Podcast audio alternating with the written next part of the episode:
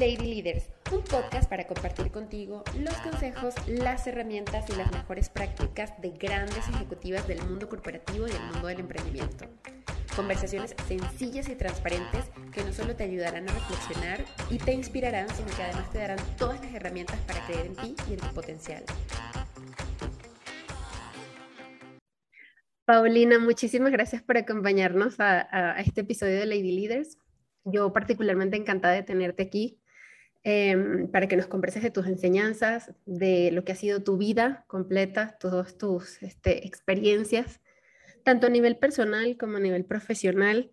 Creo que tienes por ahí un bagaje de información interesante em, a tus 34 años de edad. Este, si no te molesta que lo diga, porque lo escuché por ahí también en un podcast. Entonces, Tú mismo lo, lo dijiste. Sí, no, pues más bien muchas gracias a ti, Paola, por el espacio y, feliz de platicar un poquito o mucho de, de, lo que ha sido mi, mi experiencia y, y, feliz de compartirla con, con todos. Súper. Vale, a nivel profesional tienes un perfil bastante interesante porque eres una persona que, eh, que estudió eh, ciencias políticas, que estuvo en ventas, en recursos humanos, que estuvo sí en un mismo ecosistema como es el ecosistema fintech o la misma industria, pero en empresas que no tenían nada que ver en cuanto a negocio unas con otras. Em, y hoy eres cofundadora de tu propia empresa, o sea, eh, decidiste emprender. Entonces, allí tienes un, un, perfil bastante interesante y unas experiencias que luego nos irás contando por qué lo decidiste así o por qué si no lo decidiste se fue trazando así pero a nivel personal también hay algo, algo bastante em, que, que, marcó tu vida, que, que a mí me parece eh, admirable. Em, y es que justo a los 23 años, ¿no? a mí me gustaría empezar por ahí, em, a los 23 años, eh, en esa etapa cuando te estás conociendo, cuando tienes que tomar decisiones difíciles, cuando todavía medio te conoces y te reconoces, pero estás construyendo tu personalidad, pues te sucede algo uh, fuerte, que es que, que, te amputan un, brazo, o sea, te amputan, este, te quitan un miembro de tu cuerpo, eh, y, y, si uno lo, lo pone en, perspectiva, eh, en ese momento también eh, es cuando la presión sobre nuestra imagen absorbe y, y nosotros nos volvemos más vulnerables. Em, yo quisiera saber un poco qué pasó en ese momento, o sea, porque Obviamente hoy eh, le das la vuelta y no te quedas en el pobre de mí, ¿no? O sea, ¿qué pasó conmigo y qué voy a hacer ahora? Me imagino que se cruzó por tu mente qué va a pasar, em, pero hoy eres la cofundadora de una empresa que tiene una línea de deuda de 100 millones de dólares, que tiene una sede en New York, que tiene operaciones en México, que nació en pandemia y que está teniendo éxito. Em, entonces, partiendo de ese momento, eh, nos gustaría pues escuchar qué pasó por tu cabeza, cómo fue, qué aprendiste, cómo le diste la vuelta. Mm, bueno, creo que obviamente si en ese momento me hubieran preguntado qué crees que vas a estar haciendo en 10 años, no tengo idea que hubiera contestado. Eh, sin duda fue un momento clave en mi vida y un momento súper difícil, pero creo que eh, hay muchísimos estudios como el ser, una, ser personas agradecidas hace que las cosas tengan otro significado, ¿no? Y no te voy a decir que yo en ese momento estaba agradecida de lo que estaba viviendo, al contrario, eh, estaba bastante eh, atormentada y estaba bastante asustada de, de, lo que estaba viviendo y de lo que iba a pasar y de qué iba a ser de mí. Pero sí creo, eh, ahorita que puedo voltear para atrás, hay una cosa que me hace estar muy agradecida de ese momento, que es el que eso despertó en mí una necesidad de autosuficiencia y de ser independiente enorme que antes no tenía. Eh, yo crecí y viví en una situación muy privilegiada y creo que eso me hacía bastante conformista con lo que tenía, no necesariamente era muy ambiciosa en, con respecto a mi vida profesional. Y creo que a partir de eso nació en mí esta necesidad enorme de ser autosuficiente y de, y de buscarme un camino y de, y de realmente marcar una diferencia, no necesariamente en la vida de muchísimas personas, pero sí definitivamente en la mía. Claro, ¿no?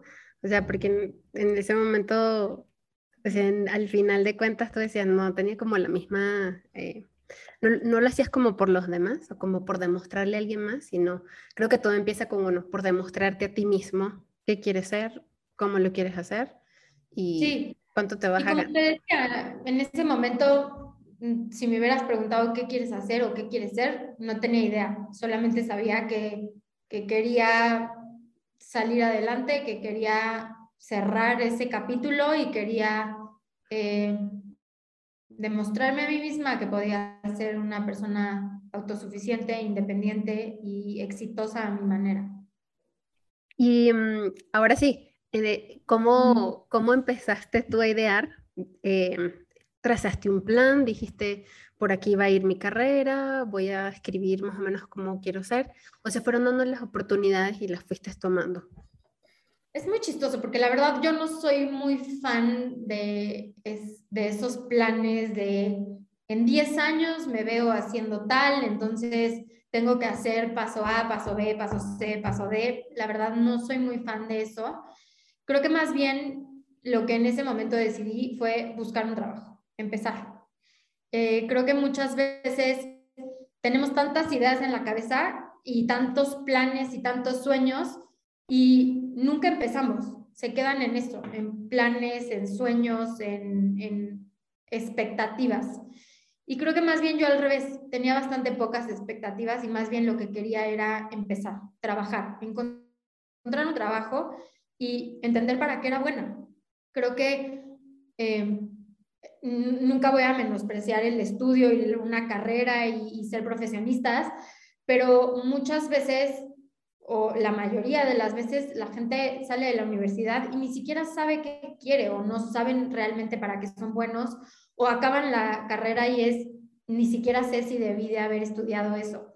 Y, esa era, y esa era mi situación, 100%. Entonces, más bien, lo que decidí fue buscar un trabajo y entender para qué era buena en esta vida, porque no tenía idea para qué era buena. Entonces, em, el primer trabajo que tuve no tiene nada que ver con lo que hago ahorita. Eh, trabajé en una, en una non-profit eh, en la parte de recaudación de fondos y, y creo que me di cuenta, más allá de que si quisiera o no quisiera seguir mi carrera en, en el mundo de non-profit, eh, algo que agradezco de ese trabajo es que me di cuenta que que era buena para trabajar y que eh, era una persona que podía aportar y que si yo buscaba siempre aportar, estuviera en la posición en la que estuviera, siempre iba a encontrar un lugar. Entonces, creo que ese fue el primer aprendizaje grande en esa primera experiencia.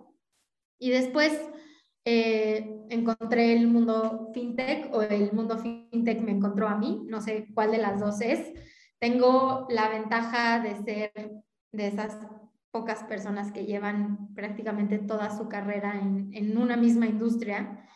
Y lo digo como suerte porque muchas veces estás en una industria y te gusta tu trabajo, pero ni siquiera sabes si es una industria que tiene mucho futuro o no tiene mucho futuro, o si eso es algo que tiene que va a crecer mucho o no va a crecer mucho. Y yo muy fortuitamente, la verdad, ahí sí no me voy a colgar ninguna medalla de que yo decidí que fintech para toda la vida. porque tenía el futuro, porque Eso estaba proyectada. Llegó una oportunidad en fintech y decidí tomarla. Y creo que esa es como otra cosa súper importante que, de la cual creo firmemente y he aprendido mucho, que las oportunidades llegan una vez, tú decides si las tomas o no, pero si no las tomas, pues de eso no aprendes, ahí no creces y es a lo mejor una oportunidad desperdiciada.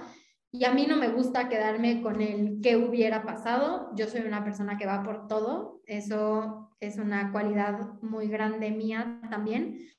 Entonces, em, decidí tomar esta oportunidad en un área de la cual yo no tenía idea, nunca había trabajado en esa área, nunca había, nunca había interactuado con un CRM y entré como gerente de ventas de inbound, es decir, yo era la dueña del CRM, la que auditaba el CRM y la que llevaba todo un equipo de ventas cuando yo nunca había vendido nada. Bueno, podrás decir que recaudar fondos es un poco vender. Oye, pero, ¿qué te hizo a ti aventarte a ese, a ese rol? O sea, tú dijiste, me imagino que en tu casa tú dijiste, yo no he vendido nada, ¿cómo es que de repente? Pues creo que, o sea, lo, lo, que pasaba por mi cabeza era, lo peor que puede pasar es que no me guste o que no sea buena o que no funcione y pues no importa, busco lo que sigue. Eh, pero pues vale la pena tomar la oportunidad y arriesgarme y ver qué pasa. Y eso fue lo que hice. Y la verdad agradezco muchísimo haber tomado esa oportunidad porque descubrí que era buena para eso. Descubrí que era buena para vender, descubrí que era buena eh, para ordenar equipos, descubrí que era buena para generar metodologías, para, para llevar equipos de ventas y eso la verdad es que fue buenísimo, o sea, me, me, dio mucha confianza en mí misma y me dio mucha confianza en, en, para lo que seguiría, ¿no? Ahora, si no tenías la, la, la parte técnica o el expertise que se necesitaba para esa posición, ¿qué cualidades crees que, te, que vieron en ti o características que vieron en ti que dijo la persona que te contrató, seguro funciona para esto? Creo que eh, se dieron cuenta uno que era una persona ordenada, se dieron cuenta que era una persona con suficiente inteligencia para llevar esa, esa posición y se dieron cuenta que era una persona que quería sumar y que quería aportar y que quería tener un impacto y que estaba muy dispuesta a echarle muchísimas ganas y aprender lo que se tuviera que aprender para que me fuera bien en esa posición. Entonces, creo que se dieron cuenta de eso y fue por eso que me lo ofrecieron. Eh, la verdad es que también era un volado para ellos, pero creo que fue un volado que salió bien mientras duró. Y, y fue algo que te digo, como me ayudó a, a tener confianza en mis capacidades y en mis habilidades y a, y a seguir buscando oportunidades para poder seguir creciendo. Y creo que eso fue lo que me llevó como a mi siguiente trabajo en Resuelve, que, que aunque es fintech, es otro giro 100% de fintech. Eh, y ahí tuve todo tipo de posiciones, como tú bien ya lo comentaste. Entré como Scrum Master, es decir, como Project Manager del área de ingeniería. Yo nunca había trabajado con ingenieros, ni había eh, llevado un proyecto de ingeniería de ningún tipo y me tocó volver a aprender, aprender una metodología de trabajo que es Scrum. Me eh, tocó aprender a usar Jira y GitHub y herramientas que utilizan los ingenieros para project management, eh, lo cual me encantó, me encantó poder aprender de algo tan distinto a lo que ya sabía y hacía. Y la verdad es que estuve poco tiempo en esa posición, estuve como cuatro meses, porque a los cuatro meses uno de los CEOs de Resuelve me pidió que, implementara Scrum en recursos humanos y que ayudara a hacer, project management de todos los proyectos que había en el área de, recursos humanos, específicamente en la subárea de cultura. Y ese ha sido como el reto profesional, yo creo que uno de los más grandes que he tenido, porque yo soy una persona súper orientada a resultados, soy una persona súper metódica, súper estructurada, eh, pero no necesariamente soy una persona muy cálida, ni, ni muy, eh, sí, ni, ni muy, no tenía tan desarrollados la sensibilidad por los skills soft que se necesitaban para esa posición. Entonces, me topé con pared muchas veces en el año que fui gerente de recursos humanos. Eh, fue un reto constante, fue autoexaminarme, autoexaminar mi, mi comportamiento, mis reacciones, mis habilidades de liderazgo constantemente. pero creo que al final también fue una experiencia buena, fue una experiencia de la cual aprendí muchísimo, pero después de un año ahí dije, yo quiero regresar a lo mío, a mí me gusta vender, a mí me gustan los equipos de ventas, me gusta los equipos que son súper orientados a resultados, me gustan las metas claras, me gusta que el impacto de mi trabajo sea muy medible. Entonces, eh, me pedí un cambio a, nuevamente al área de ventas y me dieron la gerencia de una de las líneas de negocio de Resuelve, que es una línea de negocio B2B. Y la verdad es que me fue súper bien y como que recuperé un poquito de la confianza que había perdido con tantos madrazos en, en el área de recursos humanos.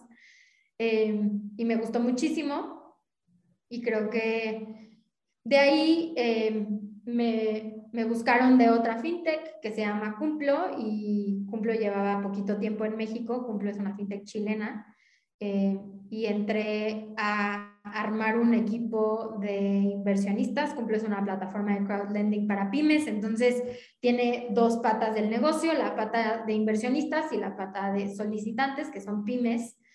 Eh, y entré a armar la parte de inversionistas eh, y la verdad es que fue padrísimo. armar un área desde cero, armar toda la estrategia de cómo se iban a llevar a los inversionistas, cómo nos íbamos a acercar a ellos, eh, cuántas personas se necesitaban en el equipo. Eh, fue un reto muy padre. Y de ahí me ofrecieron ser la directora del marketplace completo, es decir, llevar no, sola, no solamente la parte de inversionistas, sino también la parte de solicitantes. Y también me encantó. Creo que me ayudó a unir las dos partes del negocio eh, de una buena manera y a, y a poder como planear un crecimiento de una manera conjunta.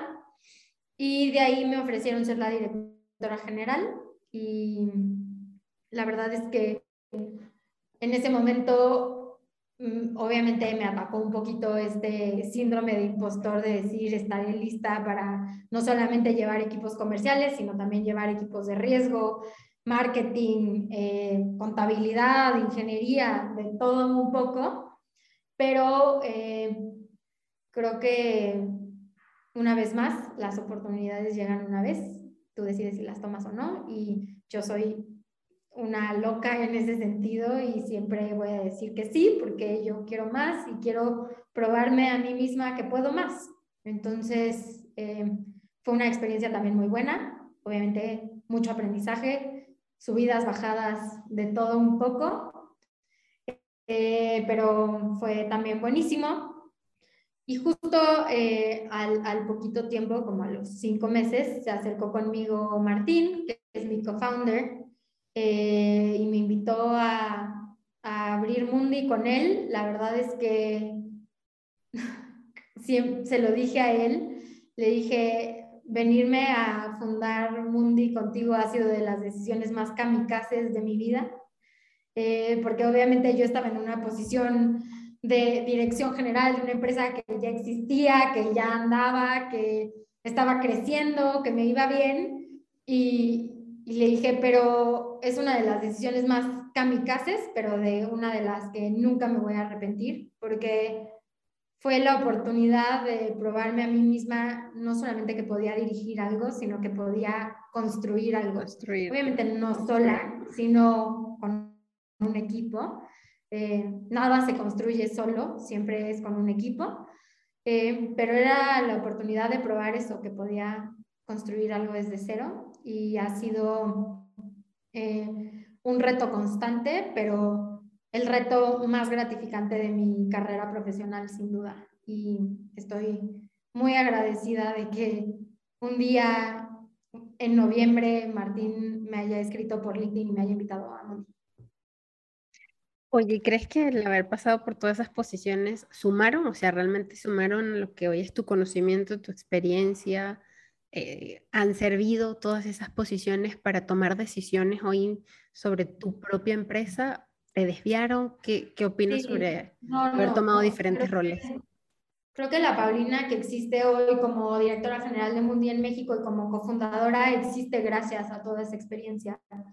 Eh, y creo que he tenido la suerte de aprender a hacer leverage de todo el conocimiento que adquirí en todas estas posiciones para ser una profesionista más completa.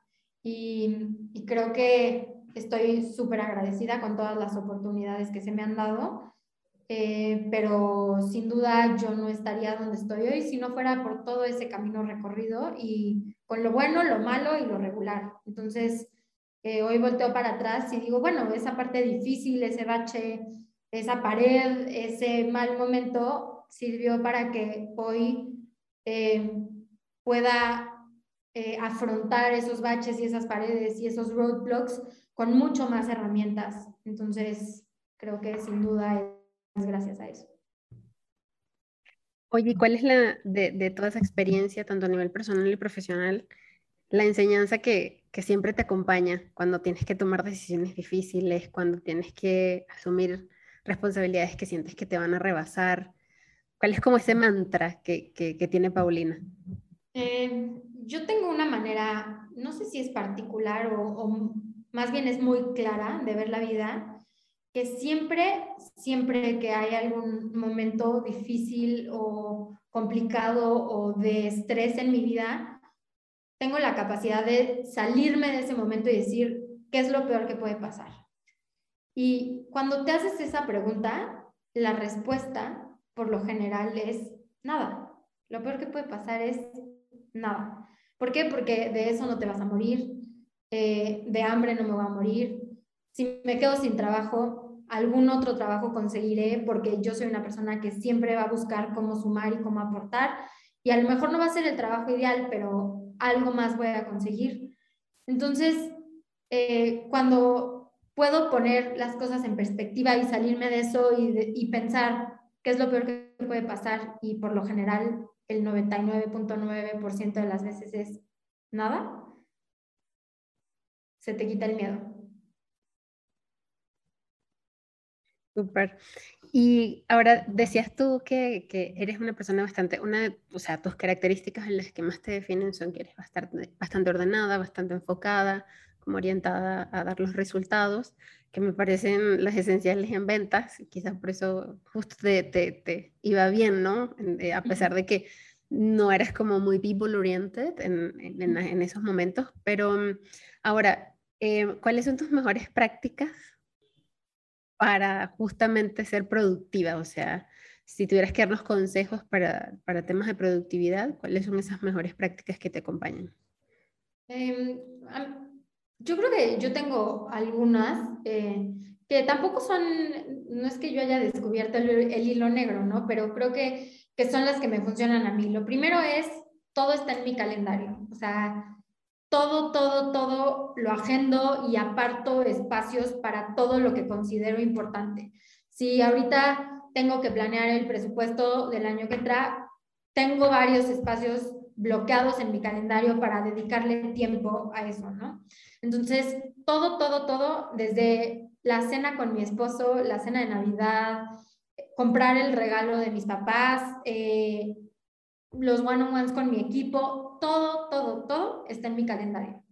Y eso a mí me da muchísima paz mental porque me ordena mentalmente y me, y me ayuda a darle prioridad en ese momento a lo que debería de tener prioridad en ese momento y no estar dispersa, porque es muy fácil cuando tienes muchas cosas que hacer que la mente se vaya a todo y a nada. Entonces, eso es lo primero. Lo segundo es todo lo apunto. O sea, yo tengo una reunión y todo lo que queda pendiente de esa reunión, todo lo apunto tengo una entrevista o estoy entrevistando a alguien, algún candidato para mi equipo y todo lo que me dice está apuntado. ¿Por qué? Porque sé que tengo buena memoria, pero no tengo una memoria perfecta y me gusta acordarme de las cosas, me gusta poder regresar y decir, ah, ok, en este momento esto era lo que era relevante y, poder poner en contexto las cosas. Y la otra que me sirve mucho es que em, soy muy metódica, ¿no? Entonces, yo ya sé que los lunes tengo los one-on-ones con mi equipo. Yo ya sé que los viernes hago un review de resultados. Yo ya sé, entonces, ser muy metódica con mi manera de trabajo también ordena eh, mi cabeza y eso siempre a mí por lo menos me ayuda muchísimo. ¿Y qué mejores? O sea, y cuando se trata de ventas, eh, ¿qué, eran esas particularidades? Martín se burla de mí, pero una vez me dijo como, bueno, ¿y, y por qué este cliente sí lo cerraste y a mí ya no me contesta? O algo así me dijo, ni siquiera me acuerdo bien cuál es la pregunta. Y le contesté, ventas es seguimiento. Tienes que dar seguimiento todo el tiempo.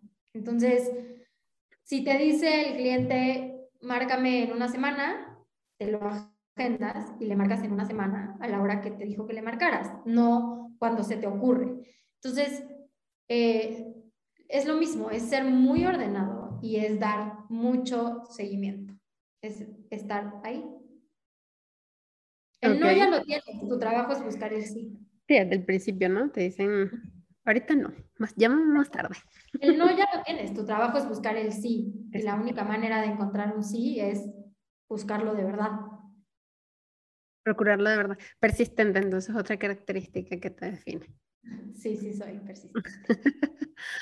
Oye, ¿qué, ¿qué, opinas de, hablando de los no, de, hay ciertos contextos en los que nos dicen, sobre todo a jóvenes o particularmente mujeres, eh, es, oye, tienes que aprender a decir que no, que, que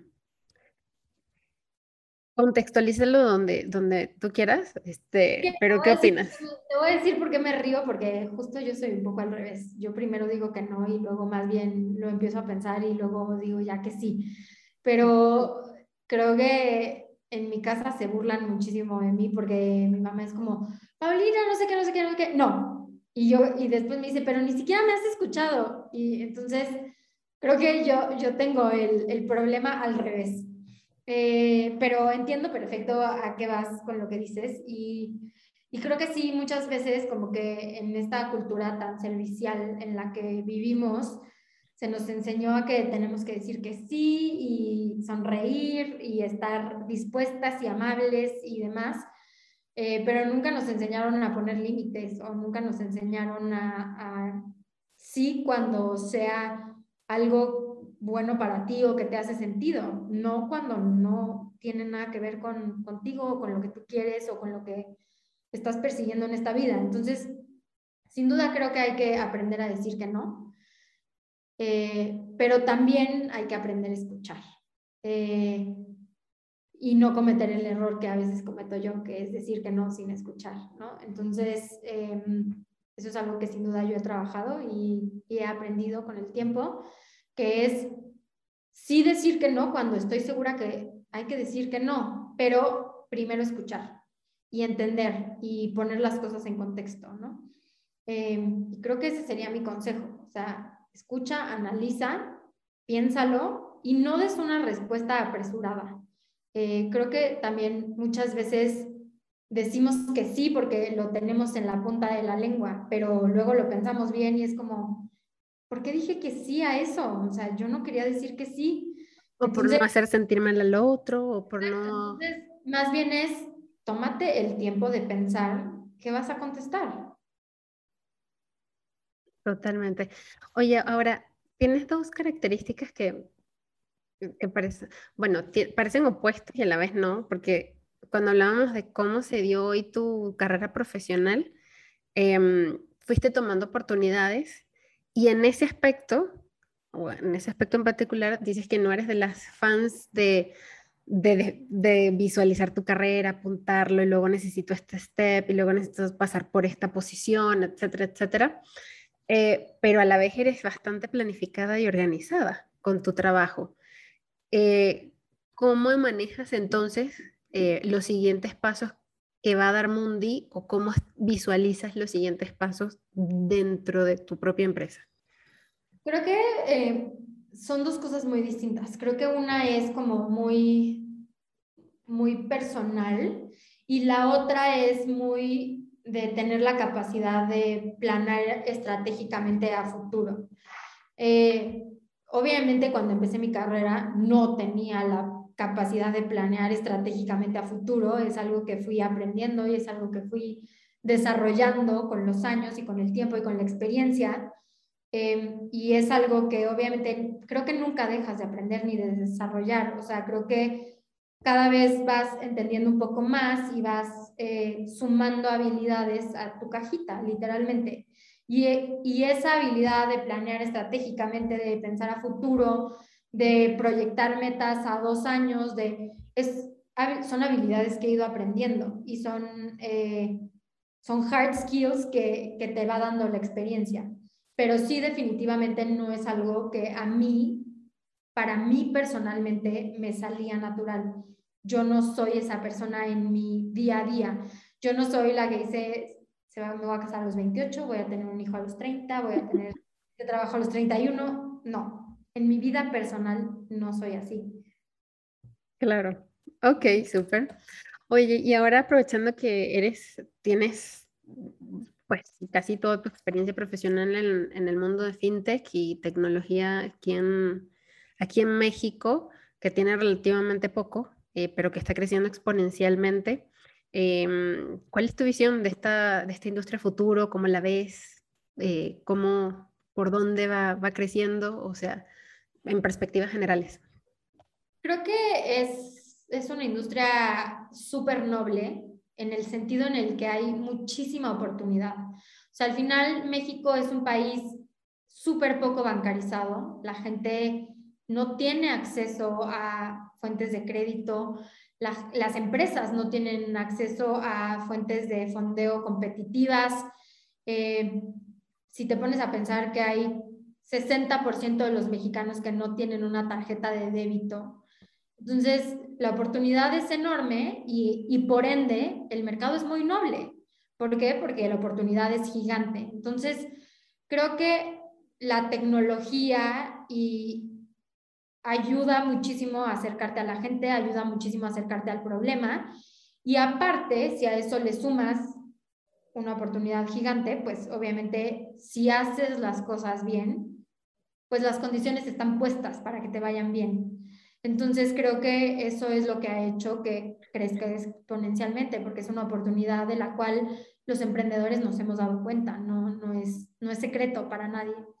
Eh, creo que la clave para el mundo fintech es ser tech, de verdad. Hay muchas empresas fintech que dicen serlo, pero la realidad es que les falta muchísima tecnología. Entonces, Creo que en el mundo fintech llegar de 0 a 10 es relativamente fácil porque no necesitas tanta tecnología y porque el mercado es enorme, pero llegar de 10 a 500 es una historia completamente distinta porque necesitas tecnología, porque necesitas desarrollo de producto y porque necesitas realmente haber entendido las necesidades de tu mercado. Exacto, porque necesitas digitalización también. Ok, buenísimo. Y mm, ahora, en temas de la participación femenina, eh, que, es un tema también en esta industria, sobre todo porque en la parte de tecnología pareciera que no hay mucho talento este, femenino porque no, no hay como vocación hacia estudiar este tipo de carreras. Em, ¿Tú cómo la ves? O sea, ¿para ti es un mito o si está sucediendo o hay todavía muy poca participación femenina? Es un mito. Específicamente en los equipos de tecnología, de desarrollo, de, de ingeniería, sigue habiendo muy, muy poca participación femenina. Esa es una realidad, porque son carreras que tradicionalmente nos dijeron que eran para hombres. Entonces, eh, yo, una de mis tías me acuerdo perfecto que ella quería ser em, doctora y no la dejaron ser doctora porque esa era una carrera de hombres. O sea, ¿cómo vas a estudiar tu medicina? O sea, tú te tienes que casar y tienes que tener hijos y ¿cómo vas a estudiar medicina? O sea, es una locura. O sea, es una carrera que absorbe toda tu vida, ¿no? ¿No? Y no la dejaron. Y es, eh, y es bióloga, pero no la dejaron ser eh, doctora. Y creo que hasta hace relativamente poco, diría 20 años, seguía pasando lo mismo, ¿no? O sea, no, ¿no? O sea, había carreras de hombres y había carreras de mujeres y las carreras de ingeniería eran carreras de hombres, no eran carreras de mujeres.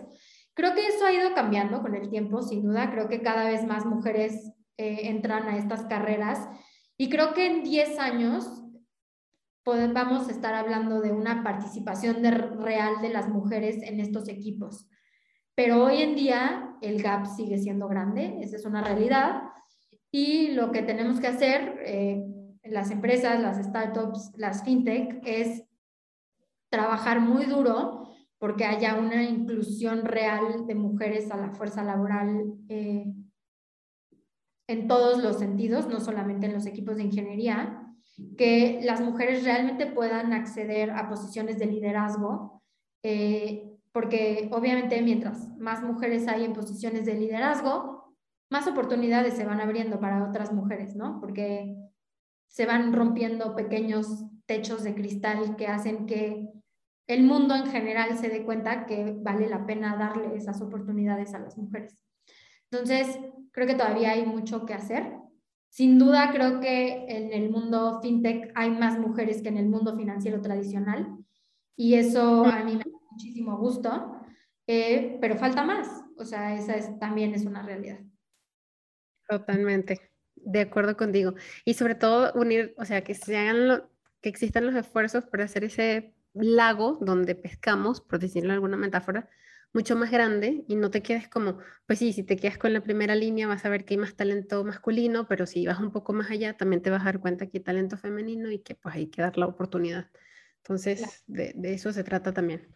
Buenísimo. Oye, em, tres enseñanzas con las que quieres que nos quedemos jóvenes, mujeres, este, chicas en vías de desarrollo. Em, la primera es mantenerse abiertos, o sea, no, está padre tener un plan, está bueno tener expectativas claras de qué quieres, pero no cerrarse a oportunidades que a lo mejor no estabas buscando y llegan en el camino. O sea, mantenerse abiertos es una cualidad buenísima que, te puede ayudar a llegar muy lejos. Esa sería la primera. Creo que la segunda es no autolimitarse. Eh, muchas veces las mujeres tendemos a tener esta, esta sensación de que si no estamos perfectamente listas para la posición, no la deberíamos de tomar. Y yo no creo en eso, no creo en autolimitarnos, creo que más bien hay que abrir las alas y volar y si te pegas, ni modo, te levantas y sigues adelante. Y creo que la tercera sería eh, ser fieles a, a sus valores y y realmente no tener miedo a decir lo que piensan. Muchas veces las mujeres nos quedamos calladas porque creemos que van a juzgar lo que estamos diciendo o porque creemos que nuestras opiniones no necesariamente tienen el mismo valor que las de los hombres, porque también nos enseñaron eso y no es cierto. Hay que levantar la mano, hay que decir lo que pensamos y no quedarnos calladas. Correcto. Saber decir que no y que sí, ¿no? ok, buenísimo. Paulina, pues me encantó conversar contigo y agradecemos muchísimo que hayas este, compartido tus experiencias y tu vida con nosotros. Em, esperamos volvernos a encontrar en algún próximo episodio cuando ya hayas fundado la otra startup. Entonces, gracias por, por acompañarnos. Muchas gracias a ti, Paola, por el espacio y feliz de platicar contigo. Bye, cuídate. Muy bien. Hemos llegado al final de este episodio, tristemente lo sé, pero no se preocupen porque saben que sale cada semana. Si encontraste contenido de valor en esta conversación, justamente eh, no olvides dejarnos un comentario o incluso suscribirte a nuestro canal de YouTube. Pero lo más importante, no te olvides de compartirlo con aquel familiar, amigo o amiga que consideres le va a aportar muchísimo valor, pero sobre todo lo va a inspirar. Así que nos vemos en una próxima oportunidad. Chao, chao.